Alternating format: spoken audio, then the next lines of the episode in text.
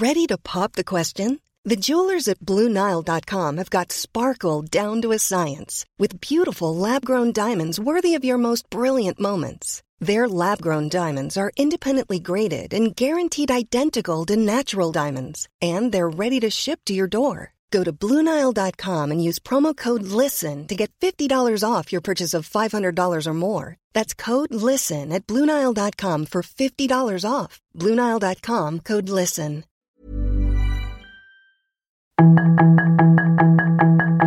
Tarde a tarde, lo que necesitas saber de forma ligera con un tono accesible. Solórzano, el referente informativo.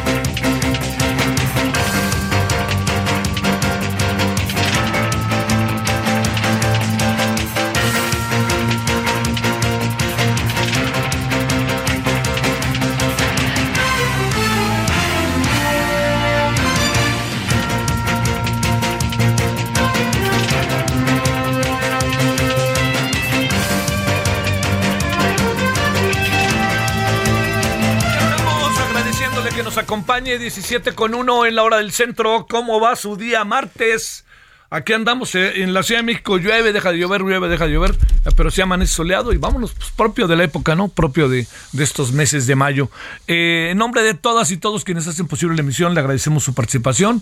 Espero que haya tenido hasta ahora, insisto, un buen martes. Estamos en el referente de la tarde, 98.5 FM, desde 98.5 de su FM en Heraldo Radio, el referente de la tarde, y le agradecemos, reitero, su participación. Su servidor Javier Solórzano le desea buenas tardes. A ver, ¿qué traemos el día de hoy? Bueno, el, el- el asunto eh, ha adquirido una dimensión que era muy previsible, ¿no?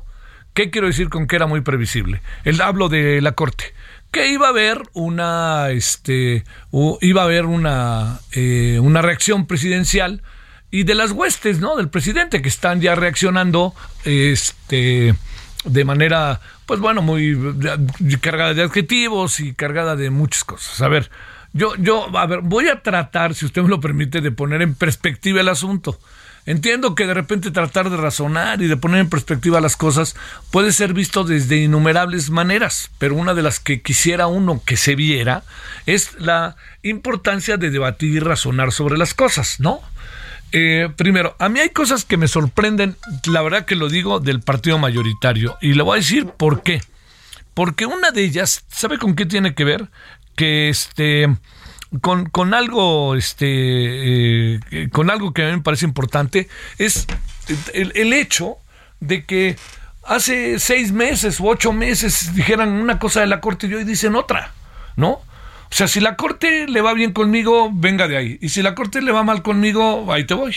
Pues no, no, no creo que vaya por ahí. Pero a ver, tratando de poner en perspectiva lo sucedido, es lo siguiente. ¿Sí? Ahí va. La Corte no discutió el contenido del plan B, de la primera parte del plan B, no lo discutió, porque no podía ponerse a discutirlo por la forma en que se aprobó, porque estaba cargado de irregularidades. Entonces, poner a la Corte que es traición al pueblo, etcétera, espérenme, los que hablan a nombre del pueblo tampoco se asuman como la personificación del pueblo, ¿eh? La verdad, yo entiendo muy bien al presidente ¿eh? y mucha gente que está ahí con él, mucha, ¿no? Que ha trabajado. Pero ya, cualquier legislador, nosotros somos el pueblo y ahí te voy, cuando han vivido este, en circunstancias sumamente favorables, o si no, de la noche a la mañana cambiaron, no me vengan con eso. No es justo, pues, ¿no? Entonces, no se asuman como el pueblo y no echen, es que es el pueblo y el pueblo por delante, no creo que sea por ahí el asunto. El asunto es él, en este momento, la etapa en la que estamos. Y la etapa en la que estamos coloca a una coloca a, a- a una eh, a la corte resolviendo problemas acorde con las leyes que tenemos. Oiga, es que debería de, pues, cambiemos la constitución. Entonces, por eso, el presidente hoy, de manera bastante ruda, verbalmente hablando, pues suelta aquello del plan C. ¿Qué es el plan C? Pues las elecciones del 2024. Y que en el 2024 pueda la mayoría, la mayoría, o no más uno, sino la mayoría para tener una mayoría calificada, pueda llevarse a cabo un proceso en el que pase lo que pase, la mayoría seguramente le dirá sí, por lo menos durante ese mes de septiembre a octubre, porque acuérdense que el, que el presidente deja el cargo el primero de octubre, entonces ese mes puedan aceptar todo lo que el presidente les plantee, si tienen eso, y si lo tienen en las urnas, ¿qué vamos a decir? ¿Lo tienen en las urnas y a otra cosa? Así de sencillo. Bueno, eso se lo planteo por lo siguiente. Porque mientras no sea así, tenemos reglas. Entonces, no me vengan ahora que un juicio político. El señor, el señor Monreal, cuando hace dos días decía otra cosa. Por favor, seamos más coherentes y consecuentes. O sea, a mí no me gustan muchas cosas que dice el presidente, pero es coherente y consecuente. Punto. Pero no me vengan, no, Marta Lucía Mitchell diciendo la corte, no sé qué, qué decían hace tiempo de la corte. Entonces aquí hay, hay, una, hay un juego de se lo juro, de, hasta triste, diría yo, porque hay legisladores y legisladoras de primerísimo nivel, de Morena, que traían un discurso que fortalecía la, la posibilidad de la transformación de la Corte. Ahora ya no. Ahora ya están todos en lo mismo porque vayan ustedes a saber qué dice el presidente. Y si yo estoy con Marcelo, lo que diga el presidente. Si estoy con Claudia, lo que diga el presidente. Si estoy con Adán, lo que diga el presidente. Y Ricardo Monreal, pues si no están conmigo porque no veo quién esté con él, pues lo que diga el presidente no vaya a ser que uno me toque de rebote. Es, eso es lo que creo que no, no nos está llevando a un buen puerto de las cosas. A ver, usted decir, ¿cómo es posible que diga eso? Sobre todo la gente que está con, con el presidente, que es muchísima, son millones. Oiga, ¿cómo no? Pues claro, el presidente tiene razón, que hay que transformar la Corte. Yo también soy de la idea que hay que transformarla. ¿Cómo? Pues bueno, vamos escuchando ideas, pero vamos debatiendo. Pero no vengan en el voy derecho y no me quito. Las cosas son así y así y así. Y si les parece bien y si no, también. No, no va por ahí. O sea, la democracia requiere de paciencia. La democracia de repente es muy ruda. Porque uno tiene mayoría y tiene que esperarse a escuchar todas las voces. Pero aquí no se han escuchado las voces. Por eso frenó la Corte el proceso que se llevó a... Por eso frenó el plan B, por la forma en que se desarrolló el proceso de votación, porque no se cumplieron los requisitos legales. Entonces no me vengan a mí a decir ahora que lo que pasa es que como el presidente es el presidente de todos los mexicanos, vamos a hacer lo que queramos porque el presidente pues es el presidente. No, pues vivimos bajo un estado que nos ha costado mucho trabajo de reglamentar, de organizar, de construir leyes, de eh, fortalecer el Congreso. Espéreme, y vivimos en un mundo en donde las mayorías son las que gobiernan, pero las minorías tienen derechos. ¿Por qué? Pues porque vivimos en una democracia que así eh, eh, se, establece. No se establece la democracia en función de yo, así, yo soy la democracia y solo lo que yo diga, porque entonces ya no es democracia. Difícil van a estar las cosas, se van a poner más difíciles. Se lo adelanto, el lío va a ser muy grande. ¿Por qué razón? Porque van a tratar de desacreditar todavía más a la Corte y se le van a ir encima. Y se le van a ir encima en una manifestación de este sábado de noche. Y los que están ahí, ¿se acuerdan que dijeron? perdóneme, ahora sí, déjeme autocitarme. Dijeron, no, vamos a estar aquí en la puerta de la Corte, los que estamos en contra de la Corte, este lunes y nos vamos el viernes. Y yo le dije, a que no se van el viernes. Y a que no se van. Y a que no se van a ir ahora. Ahora usted no, imagínese, ahí viene la manifestación. ¿Usted cree que no van a querer estar en primera fila? Y ahí van a estar el 20 de mayo. Y vaya usted a saber si el 20 de mayo siguen ahí, ¿no? Lo que crea un estado de ánimo. Yo le pregunto, es una forma de organización que tenemos. No los eligió el pueblo, no los eligió el pueblo. Lo eligió el legislativo que representa al pueblo. Eso no lo olvide. Lo eligió el presidente que representa al pueblo. Así, si ellos son la personificación del pueblo y ahora resulta que qué. Pero esa es la forma que tenemos de organizar. Queremos que los ministros de la Corte sean elegidos por el pueblo, por los ciudadanos, pues entonces hagamos un método que en el cual se haga, pero mientras tengamos estas cosas, no podemos cambiar la constitución, porque la constitución, la que nos rige, requiere que por lo menos el 60% de los estados de la República Mexicana, sus congresos lo aprueben, para que haya una mayoría también calificada en el Congreso, tanto diputados como senadores. Esa es la democracia del mundo, ¿eh? Del mundo. Ahora, ¿quieren que cambiemos eso? Bueno, pues vamos a ver cómo le hacemos, pero no lo podemos cambiar porque resulta que ahora quiero cambiarlo. No, yo creo que por ahí no va en este momento. El gran debate creo que está en que si hay que transformar la Corte, si hay que transformarla. ¿Cómo la vamos a transformar? Hay que ver cómo, porque tampoco vamos a hacer gobiernos a imagen y semejanza de, la, de, cada gobierno. Al rato va a venir otro gobierno y va a decir, miren, a mí ya no me gustó tanto esto de la Corte, entonces vamos a hacer, tenemos que pensar de manera transversal y tenemos que escuchar todas las voces, gobiernen o no gobiernen. Es una, yo entiendo muy bien que es una situación de enorme complejidad. Yo creo que es un laberinto y yo no le veo salida. O sea, yo no le veo salida y buena parte, otra vez el destino se va a jugar en el 2024. Se jugó en el 2018, pero fíjese López Obrador, ¿eh? el presidente. En 2018, en febrero, marzo, ¿se acuerda usted? No se lo recuerdo. ¿Qué dijo? Tenemos que buscar la manera de ganar el Congreso. El presidente ya sabía que iba a ganar. Bueno, ya sabíamos que iba a ganar. Yo por lo menos no tenía duda de que iba a ganar, ¿eh? Además, yo no vi cómo le podían hacer trampa al presidente. Yo creo que en 2006 algo hubo de ello. Y en 1988 mucho más de ello. Y en 2012 yo no creo que haya habido esa trampa de la que tanto se habla. Pero todo eso, en 2018 el presidente iba auténticamente por la libre. Revise usted la diferencia de votos entre el primero y el segundo lugar, para que se dé una idea de, entre el presidente y Anaya. Revíselo. El presidente estaba consolidado en el mes de marzo, abril. ¿Y qué hizo el presidente? Yo se los agradezco, olvídense, esto ya la ganamos. Lo que tenemos que hacer ahora es ganar el Congreso. Y entonces ahora viene otra vez la misma batalla. Se piensa que la presidencia la va a ganar alguien de Morena, ella o él, la va a ganar. Yo eh, yo, a diferencia de lo que muchos dicen, yo, confieso, y que de repente traen como otros deseos, yo creo que por ahí va. Así se lo adelanto. Pero el Congreso no está tan fácil, porque le voy a agregar algo más de lo que pasó el día de hoy.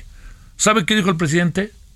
Que nos vamos, que no, como dijo, no me extrañaría o algo parecido, que en el 2024 nos fuéramos un poco hacia el centro. Si nos vamos hacia el centro, esto significa que el Congreso no va, tener este resultado que hoy imaginan quieren para hacer muchos cambios constitucionales. Bueno, todo esto, conjunto de reflexiones de lo que ha pasado en las últimas horas. Que quede claro, quieren arremeter contra la Corte, está bien, arremetan contra la Corte, pero que quede claro que no pueden arremeter contra la Corte en este momento en función de lo que hizo, porque lo que hizo lo hizo en función de las leyes que tenemos. Oiga, es que a mí ya no me gustan estas leyes, pues cámbienlas, ¿no? Y para cambiarlas tienen que ser cambios constitucionales. La Corte todo pasa por la Constitución. Bueno, largos debates hemos tenido hoy, ¿eh? Y en varios lugares. Este, me he llevado una que otra uno que otro sape por decir esto, pero yo espero que con las muchas personas que he platicado, etcétera, y que hemos hablado en una mesa, etcétera, pues que quede claro que, que, que, no es que uno quiera una cosa u otra, sino que este es el régimen en el que vivimos y si lo queremos cambiar tenemos que hacer cambios sustanciales y para hacer los cambios sustanciales requerimos cambiar la constitución y para cambiar la constitución según nuestras leyes necesitan tener una mayoría calificada para que en el Congreso puedan pasar los cambios constitucionales y después hay que ir a los estados de la República Mexicana. Así funcionamos. Y no funcionamos así de casualidad, funcionamos así porque esa es la forma democrática que encontramos para tener eh, en vigencia los derechos de todos los ciudadanos, sin importar que estén con uno o con otro. Ese es el asunto. Bueno, pues ya demos de vuelta y usted me dirá en qué estamos. Este, a ver qué, qué seguimos. Bueno, esa es una. Y muy rápidamente le digo, este, bueno, hay otros temas, está el fin de la emergencia allá en México del COVID. Yo diría que ante este fin de la emergencia, insisto, como lo hemos venido diciendo desde la semana pasada, cuando se dio el anuncio a la Organización Mundial de la Salud, yo diría, es tiempo de evaluación, ¿eh? ¿Se recuerda usted cuando nos dijeron que 60 mil muertos era una catástrofe?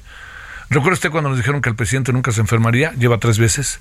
¿Recuerda usted cuando nos dijeron que la, este, vacuna PAT estaría a final del año pasado? Y ahora nos dicen que a final de este año y nada más van a ser 4 millones de dosis y necesitamos arriba de 10.2 millones porque tenemos, en ese es el rango de población, porque es reforzamiento, no es original. ¿Qué quiere decir? Que al, más del 30% que no hemos vacunado, no hemos vacunado, tenemos que vacunarlo, pero no lo podemos vacunar con la patria porque la patria es un reforzamiento. Entonces, hay muchas cosas pendientes y necesaria y necesariamente dignas de meterse en un balance de lo que hay. Un extraordinario científico convertido en un político ideólogo y un seguidor del presidente. Pues así no se puede, ¿no? Así no se puede. Bueno, muchos asuntos están sobre la mesa como para darle vuelta por una y otra y otra y otra vez. Eso estamos y el país entiendo que está en algunas cosas complicado, pero también está en manos de nosotros. Lo que decida una mayoría, de eso se hace, pero no pasemos por encima de nuestras reglas que hemos puesto y que nos hemos echado para adelante con esas reglas. ¿eh? No hagamos eso porque esas reglas son las que nos permiten organizarlo. ¿Queremos otras? Cambiémosla. Pero aquí no se trata, como diría Groucho Marx, tengo estos principios y si no les gustan, tengo otros. No va por ahí. 17.15 en hora del centro. Solórzano, el referente informativo.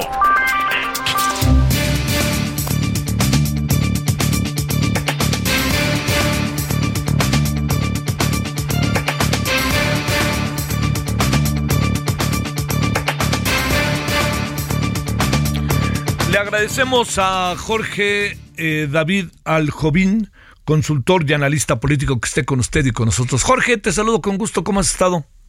Un gusto, mi querido Javier. Te escuché un poco molesto y agitado, pero déjame decirte un poco sobre esto del plan B. creo que que puede solucionar un poco las cosas. Creo que eh, lo que hemos cometido el error todos es hablarle en un lenguaje técnico y tecnócrata al presidente de la República. Como siempre hemos escuchado, tiene un desprecio por la supremacía constitucional, por el Estado de Derecho y por la defensa de la Constitución. Entonces me parece que más bien lo que hay que proponerle es un lenguaje juarista, como él lo entiende y como él lee la historia de nuestro país. Y por lo tanto yo propondría lo siguiente. Creo que como se dijo en la propia sesión de la Suprema Corte, nada por la fuerza, todo por la razón y por el derecho. El respeto al derecho ajeno es eh, respetar y dar paz a este país. Por lo tanto, y estabilidad. Por lo tanto, lo que creo, Javier, que en estos temas lo que tenemos que eh, explicarle a la gente en su casa es que lo que permite una defensa de la Constitución es que ningún legislador esté por encima de las reglas constitucionales. Pero ¿qué significa esto en los hechos y en términos prácticos? Significa que la mayoría de hoy no sea aplastada por la mayoría del mañana. Si no veamos y busquemos un referente hoy en Chile. Cuando la izquierda tuvo un proyecto maximalista y refundacional, lo que tuvimos es un rechazo de la gente y hoy le ha dado el poder a la extrema derecha. Y por lo tanto, la política se ve como una vendetta, como una venganza, y por lo tanto creo que eso es lo que tenemos que asegurar y eso es lo que tenemos que entregarle a la gente en su casa que estas vendetas, estas venganzas en nada abonan porque simplemente recrudecen la polarización en este país y efectivamente evidencian la falta de diálogo y de consenso que hay en nuestro poder legislativo. Si no, ve lo que dijo hoy y escuchamos a, Ricardo Monreal diciendo que hubo una suplantación en el poder judicial cuando en realidad lo que vimos ayer en la sesión de la Suprema Corte es lo que dijo la ministra Ríos Farjat. En ningún momento se cuestionó los méritos de fondo de las reformas, sino lo único que se cuestionó fue que no se siguió este procedimiento legislativo previsto en el artículo 82 del reglamento de la propia Cámara de Diputados. Por lo tanto, esto creo que es de fondo. No abonemos a un clima de polarización y sobre todo de estigmatización de la Suprema Corte y que efectivamente lo que sí no, nos podemos dar un, un, debate es sobre lo que se denomina la política judicial. ¿Cuál es la relación que guardan los jueces con el poder político y creo que ahí tenemos que hacer grandes ajustes, grandes avances para evitar esta falta de comunicación de las propias sentencias de la Suprema Corte. Y por lo tanto creo que esto, Javier, podría ayudar a despresurizar un poco el ambiente. Y obviamente ya está abierto el campo del año 2024 y el presidente ha lanzado hoy un, un lenguaje y un mensaje para su campaña electoral del año 2024, que es voten por mí, voten por este plan C, que es obtener mayoría en las cámaras para destruir a la Corte, al INAI, al INE, y por el otro lado, si la oposición no se pone busa, tendrá que resolver este tema, este engrudo, y señalar lo siguiente, no votes por aquel que propone destruir al INAI, al INE y a la propia Suprema Corte. Por lo tanto, los dados están este, echados y por lo tanto ya se abre la competencia electoral. Algo tenemos de razón. Algo y mucha de razón tenemos los ciudadanos y con independencia del domicilio ideológico que cada quien podamos tener, creo que el respeto a las reglas es fundamental, si no, no por nada se decía en algún momento que la forma es fondo, Javier, y creo que si no respetamos nuestras propias reglas, básicamente lo que estamos dando es un chip libre para que cualquiera pueda atropellar siendo mayoría a las minorías. Y recordemos, en el pecado llevamos la penitencia y no vaya a ser que esto, que el día de mañana, no sé si lo inmediato, pero en un futuro, esta propia izquierda, este propio oficialismo que ha aplastado a la oposición, genere los incentivos para que la oposición el día de mañana se vengue de todas este tipo de tropelías. Entonces me parece que eso no es el sentido de nuestra constitución ni de nuestro poder judicial que tiene que velar y tiene que estar más allá de cualquier disputa política. Punto y aparte, Jorge David Aljovín. Cuéntanos, ¿qué piensas, Jorge, de lo que está pasando en la frontera, donde se ha reforzado el muro fronterizo? Ahora sí, que con un nivel verdaderamente de tecnología sofisticada, antiescalada y torres de vigilancia lleno, lleno de cámaras y hasta apareció la inteligencia artificial por ahí. Mira, Javier, esto es parte de las propias crisis que se han dado en el propio en el propio discurrir de esto de este último tiempo, la crisis migratoria, este grito desesperado por parte de los migrantes y la respuesta que han tenido los estados de es una respuesta furibunda de impedir abrir las fronteras, sino también no solamente veamos esto desde el lado de México, sino veámoslo desde el lado del, propio del propio Sudamérica, donde en la línea de la Concordia en Perú y en Chile también los migrantes venezolanos, colombianos están sufriendo y haitianos están sufriendo el propio rigor de estos gobiernos y se ha impedido un corredor humanitario para que puedan regresar a sus países. Por lo tanto, es una agenda que tenemos en América Latina y que realmente tenemos que respetar los derechos humanos y tenemos que comenzar a, a discutir y a señalar sobre la mesa no se debe criminalizar la migración, pero también habrá que encontrar un equilibrio en las propias fronteras y me parece que estos reforzamientos y esta criminalización que se puede llegar a hacer no es la más indicada y no ayuda para la pacificación de las propias fronteras ni generan una solución a largo plazo. Simplemente es una demostración de, este, de un Estado represor, de un Estado que simplemente de policía sobre quienes buscan simplemente emigrar, no por gusto, sino por obligación. A ver, déjame plantearte un asunto muy en breve, si se puede. Este, estamos haciendo lo que debemos de este lado hoy, como sea un, un zoom entre los presidentes de México y Estados Unidos. Mira, lo que yo creo que México está al final, día, eh, al final del día forzado por las propias circunstancias. Tenemos también un proceso en curso en Estados Unidos que en su momento llevará a la propia renovación de la presidencia de, este, de ese país y por lo tanto estos son temas realmente importantes en el electorado y me parece que esto es imponer una agenda de Estados Unidos en México y esto no lo puede permitir el gobierno federal, pero lamentablemente también hemos visto que tenemos una política ambigua en el ámbito exterior donde reclamamos no intervención, pero finalmente terminamos siendo la policía de Estados Unidos. Entonces me parece que esto habrá que solucionarlo, habrá que verlo con una dimensión y sobre todo de cara también a Estados Unidos. Simplemente, Javier, te pongo sobre la mesa lo siguiente ya se ha anunciado la reelección de Biden y simplemente lo que nos damos cuenta que también en el país del norte hay una falta de liderazgo porque en caso de que el propio Biden gane la presidencia de la República el día de mañana, tendrá 82 años cuando asuma la presidencia. Y si la gana Donald Trump, 78 años. Entonces tú dime, ¿hay también renovación de cuadros allá? Me parece que tampoco la hay, como tampoco la tenemos en México. Entonces compartimos temas de frontera, migratorios, pero también temas de falta de liderazgo y de la creación de nuevos cuadros. Entonces me parece que estos temas tenemos que discutirlos y mira cuáles son las crisis del siglo XXI, que me parece que hay que atacarlas con más ideas, con más información y con menos descalificación y menos polarización. Te mando un gran saludo, Jorge David Aljovín. Muchas gracias. Te envío un muy fuerte abrazo, mi querido Javier, para ti y todo el auditorio. Bueno, gracias a Diego, gracias a 87.3, gracias a Joel Sánchez, a Metistófeles Astiazarán, a May González, a May González, a Palomán y a los que se han comunicado con nosotros. Alicia Ciudadana de Pie. Pausa. El referente informativo regresa luego de una pausa.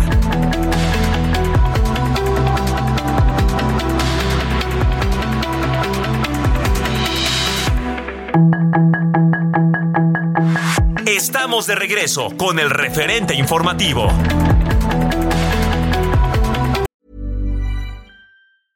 I'm Sandra, and I'm just the professional your small business was looking for. But you didn't hire me because you didn't use LinkedIn jobs. LinkedIn has professionals you can't find anywhere else, including those who aren't actively looking for a new job but might be open to the perfect role, like me.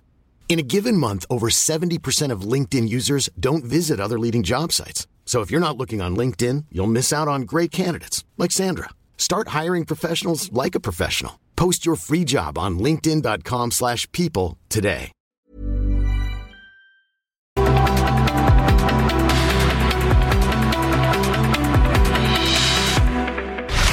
En el referente informativo le presentamos información relevante.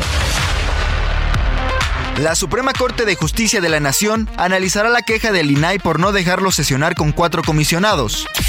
México decreta el final de la emergencia sanitaria de COVID-19. Javier Duarte, ex gobernador de Veracruz, gana una suspensión para que no inicie su juicio por desaparición forzada. Crece la tensión en San Lázaro por el Plan B. Morena y la oposición chocan por la resolución de la Suprema Corte de Justicia de la Nación. Hallan tres cadáveres en la tubería de una vieja planta hidroeléctrica en Michoacán. Migrantes saturan Tapachula, Chiapas ante caída del título 42.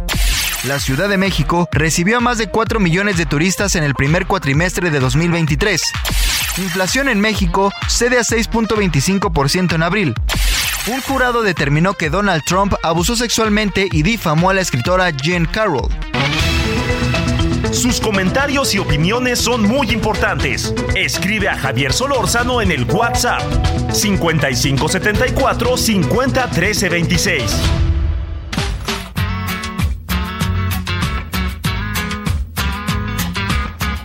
No por pobre y feo, pero antojado.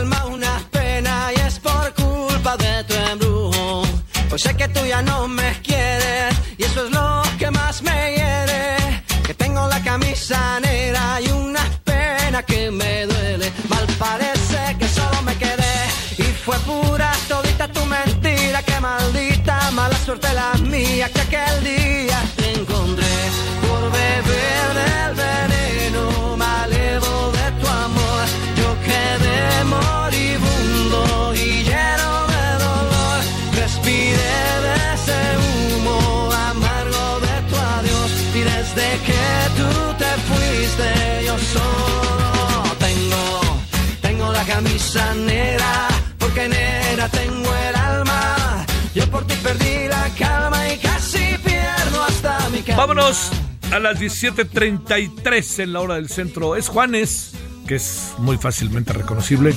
Es eh, realmente es, como un referente, ¿no? Para América Latina, Juanes. Hay que identificarlo así. Bueno, la razón por que lo escuchamos es que si vive en la Ciudad de México, a lo mejor le tocó.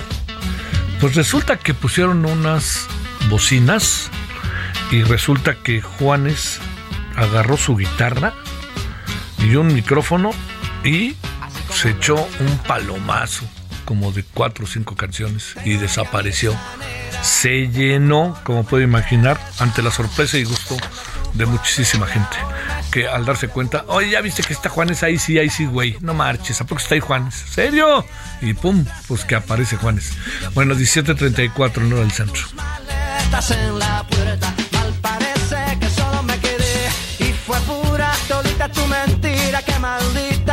Suerte la mía, que aquel día te encontré por beber del veneno malevo de tu amor. Yo quedé moribundo y lleno de dolor. Respiré de ese humo amargo de tu adiós. Y desde que tú te fuiste, yo solo tengo, tengo la camisa negra, porque negra tengo el alma. Yo por ti perdí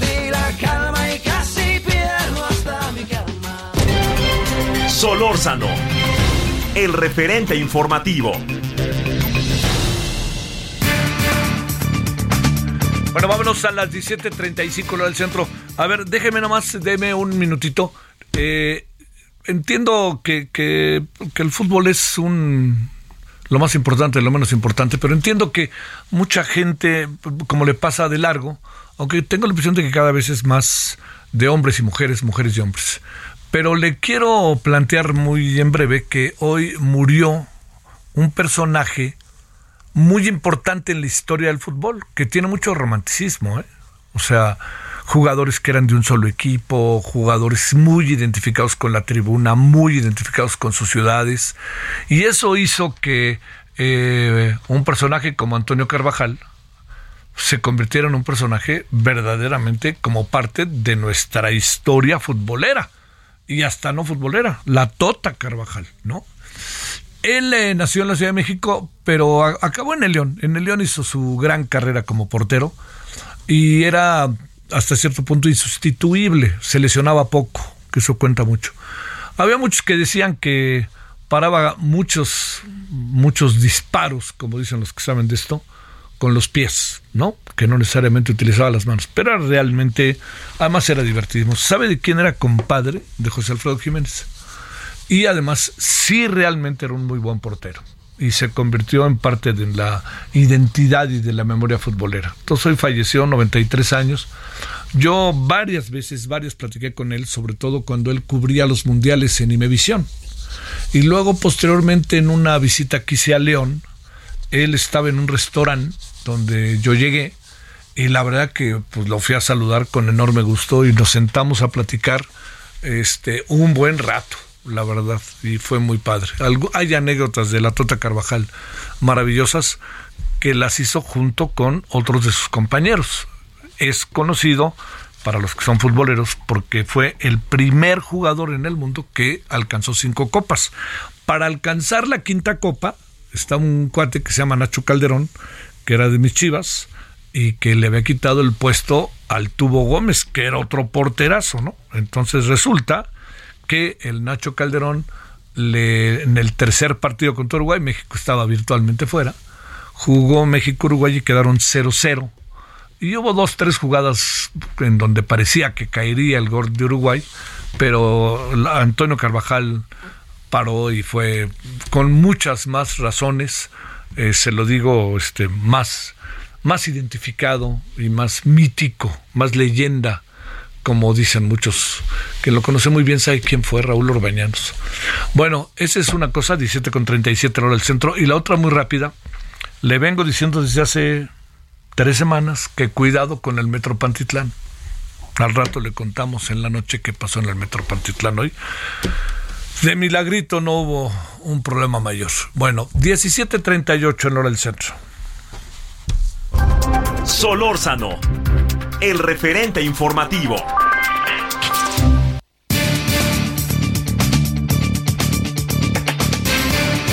agradecemos al profesor Israel Reyes, experto en seguridad cibernética, seguridad nacional, que esté con usted y con nosotros. Profesor Israel, ¿cómo has estado? Buenas tardes. Muy buenas tardes, Javier. Qué gusto escucharte y estar con toda tu audiencia en Ciudad México desde aquí, desde Nueva Zelanda. Ah, Chihuahuas, mira nada más. ¿Cómo has estado? He estado muy bien. Fíjate que hemos trabajado acá unos proyectos entre Australia, Nueva Zelanda y también en la República de Chile, ahí para, para el Congreso, pero todo muy bien, todo bien. Acabo de ser padre, acaba de nacer mi hijo, Iván ah, Alexander. ¿Y nació allá o acá? Ah, nació en Nueva Zelanda, aquí primero nació. Auckland es la capital, ¿no? Sea Wellington es la capital. Ah, claro, sí, estoy confundiéndola. Oye, a ver, cuéntame, este, bueno, felicidades, papá, y a ti y a la señora madre. Gracias, Javier, gracias. A ver, ¿el Poder Judicial no sirve? ¿No tiene remedio? ¿Qué piensas? Del Poder Judicial. de lo que dijo, el, presidente. wow, sí, sí es un tema ahí delicado, ¿eh? Yo creo que la división de poderes debe, debe quedar establecida como está en la Constitución. veo muy problemático ahorita las elecciones para el 24. Hemos visto ahorita un fenómeno de turbulencia, no solamente en México, pero también en Latinoamérica. Entonces, el respeto a la división de poderes es sumamente importante y también el respeto a la democracia. Veo ahorita que México tiene buenas bases ah, democráticas y tenemos que preservarlas, tenemos que cuidarlas porque no sabemos quiénes vayan a estar en los próximos años y puedan abusar todos los cambios constitucionales que se vayan dando en este momento, también por aspecto de pura seguridad nacional y seguridad del interior. ¿Cómo van las cosas en relación cuando, en relación, tu opinión, cuando en la frontera aparecen, dicen que hasta fenómenos de inteligencia artificial, de seguridad cibernética, ya tenemos todo lo habido y por haber de vigilancia en relación a nuestra frontera Israel. ¿Qué es, digamos, en qué andamos, qué anda pasando? Bueno, Javier, fíjate que apenas se acaba de dar una inversión alrededor de un billón de dólares en la frontera para implementar lo que son este equipos de quinta generación. De quinta generación estamos hablando de inteligencia artificial, tecnologías emergentes. Eh, ahí se, cortó Israel. Y, eso. Ah, ¿me escuchas? Ahí te escuchamos muy bien, Israel. Ok. Ok, perfecto. Te comentaba que acaba de darse una inversión de alrededor de un billón de dólares para implementar equipo de tecnologías emergentes de última generación en la frontera de Estados Unidos, ahí con el Homeland Security, porque estamos viendo ahorita implementación de drones autónomos de inteligencia artificial con, con torres que tienen cámaras de monitoreo y vigilancia y que todos esos algoritmos, esas imágenes que capturan las cámaras autónomas, las mandan a un centro para una rápida respuesta y para un rápido análisis. Esto va a cambiar completamente la seguridad de la frontera entre México y Estados Unidos. Recordemos que antes todo era relativamente manual. Entonces tenías que tener a un agente de la agencia de investigación observando la cámara para ver qué va a pasar y después checar algunas coordinaciones y mandar a un equipo de respuesta. Pero al implementar tecnología emergente, la que se le conoce como la inteligencia artificial, estas cámaras pueden monitorear, analizar hacer la diferencia entre un animal o una persona, entre una persona o un grupo de personas y también en qué llevan, si llevan armas, si llevan maletas o si no llevan nada. Y inmediatamente mandan esta notificación, todo es autónomo, automatizado, y esto lo mandan completamente a un dron que está sobrevolando el área. No es un helicóptero, es un dron autónomo. Y este dron autónomo va a empezar a seguir a esas personas, pero va también reportar las fotos de las personas que están cruzando para ver si en la base de datos se trata de una persona peligrosa, inclusive si la persona trae gorra y trae lentes e inclusive hasta si trae un tapabocas, estos algoritmos pueden identificar de quién se trata y quién es. Es tecnología artificial, inteligencia artificial tecnología emergente que ya estamos viendo esta tecnología también para lo que son las guerras de quinta generación. Híjole, oye, a ver, ante eso, eh, digamos, ¿qué nos queda a los países centroamericanos, a México, a los gobiernos? ¿Por dónde podemos este, entrarle? cuando, pues, en algún sentido, a lo mejor para decirlo de manera muy nostálgica, quedan fichados, ¿no? Totalmente, totalmente. Debemos de entender, este, y también entender que, que cada país va a proteger la integridad y su soberanía, incluyendo la integridad de las fronteras. Los países que tengan más tecnología, que estén más avanzados tecnológicamente, pues van a poder proteger esa integridad de una manera más precisa. Lo que nos queda como países de México, Centroamérica, es tener buenos acuerdos diplomáticos, relaciones bilaterales, multilaterales, porque realmente va a ser imposible en un futuro cercano poder cruzar la frontera de Estados Unidos de una manera indocumentada. Va a ser imposible, va a ser como tratarte de subir a un avión ahorita sin pasaporte y sin identificaciones, porque los sistemas de seguridad están ya muy complejos.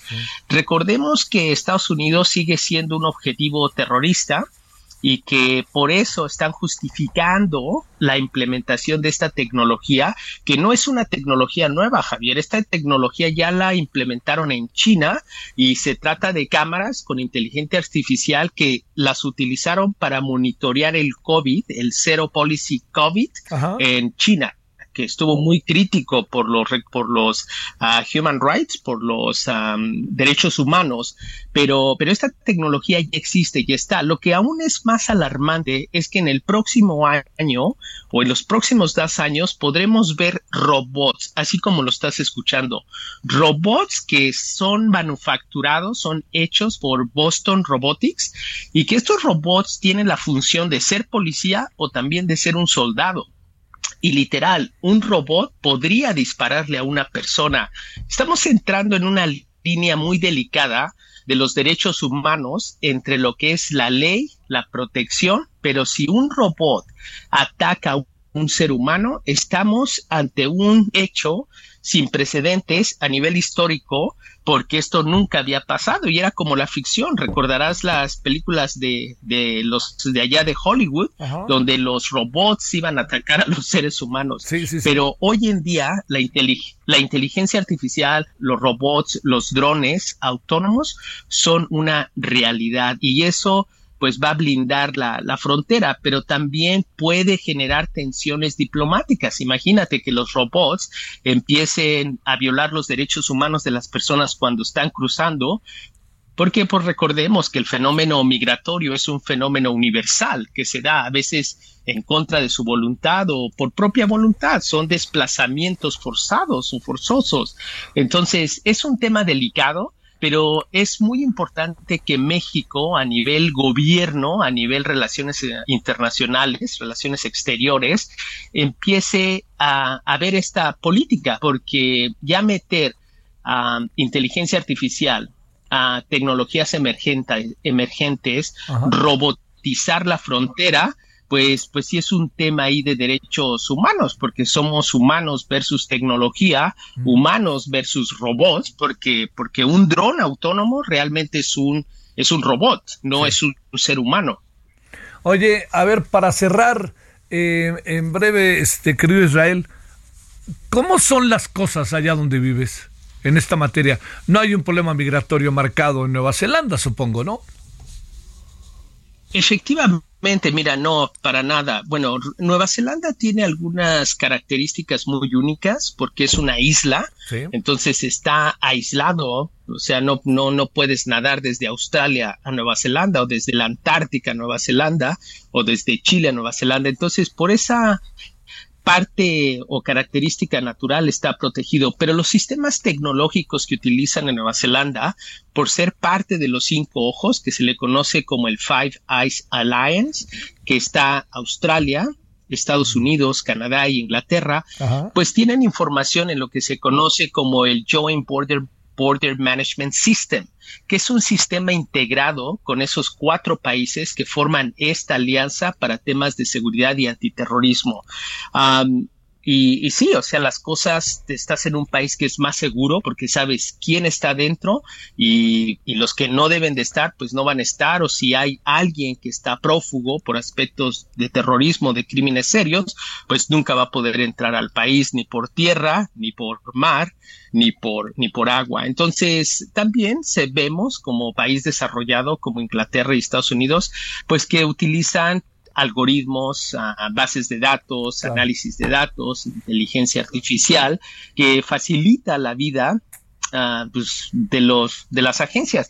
Algo muy interesante que me llamó la atención, Javier, es de que el otro día es, caminaba con mi esposa y mi hijo y pasamos por una por lo que es un, una granja, bueno, aquí se les conoce como granjas, pero sería donde ordeñan las vacas, ¿no? Como como donde, donde vas las ordeñas. Y vimos robots trabajando. Los robots son los que limpian todo el estiércol del ganado ya no es una persona, es un robot, es una máquina autónoma la que está limpiando.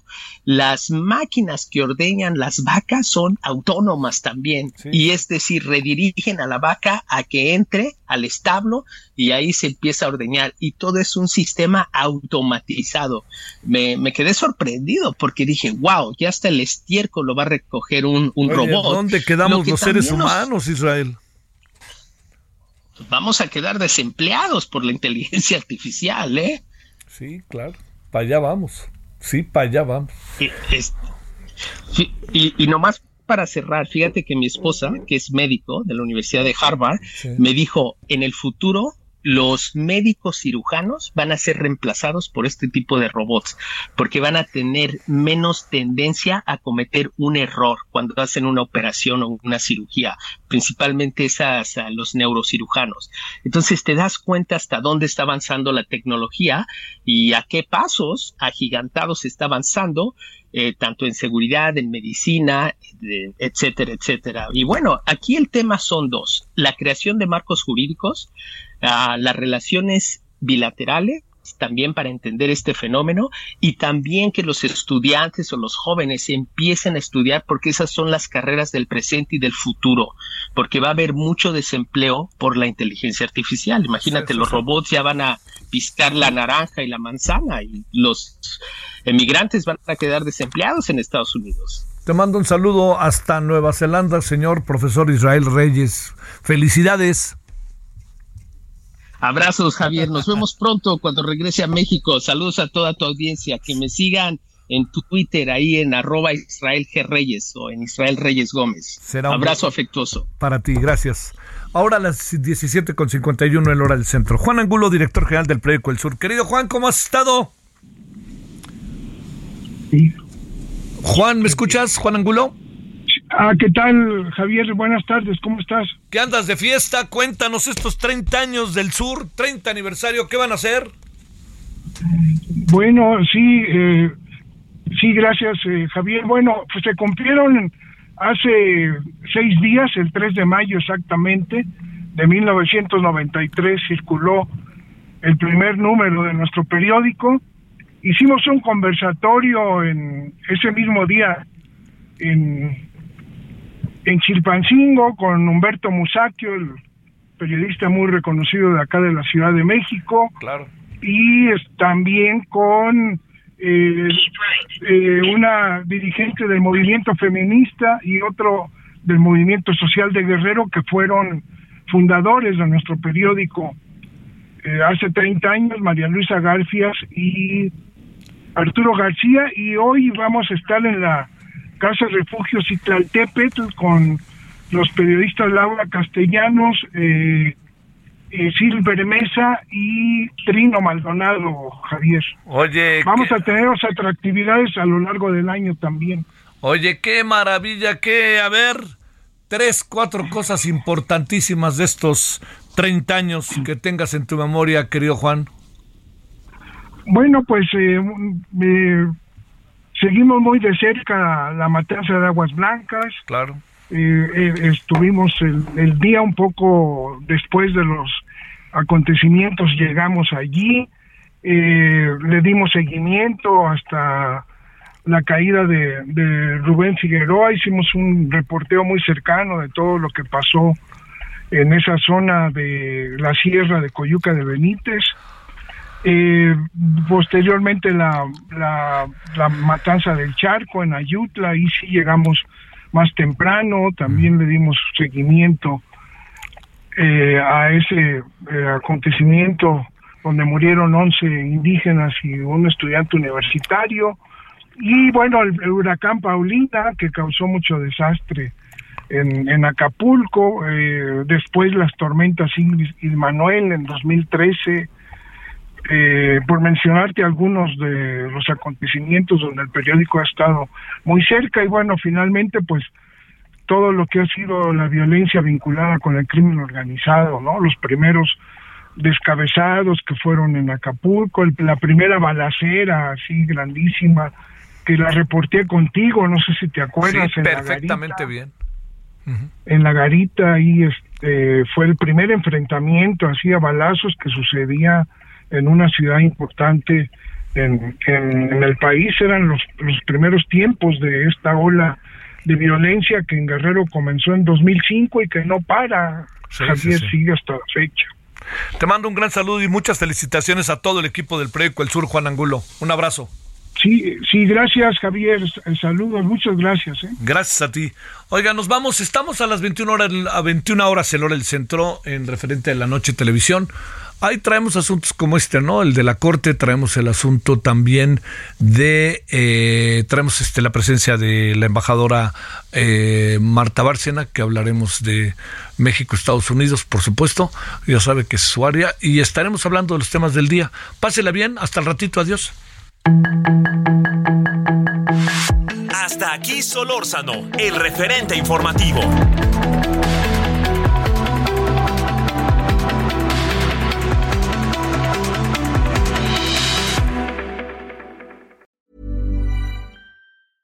A lot can happen in the next three years. Like a chatbot may be your new best friend. But what won't change? Needing health insurance. United Healthcare Tri Term Medical Plans are available for these changing times. Underwritten by Golden Rule Insurance Company, they offer budget friendly, flexible coverage for people who are in between jobs or missed open enrollment. The plans last nearly three years in some states, with access to a nationwide network of doctors and hospitals. So, for whatever tomorrow brings, United Healthcare Tri Term Medical Plans may be for you. Learn more at uh1.com.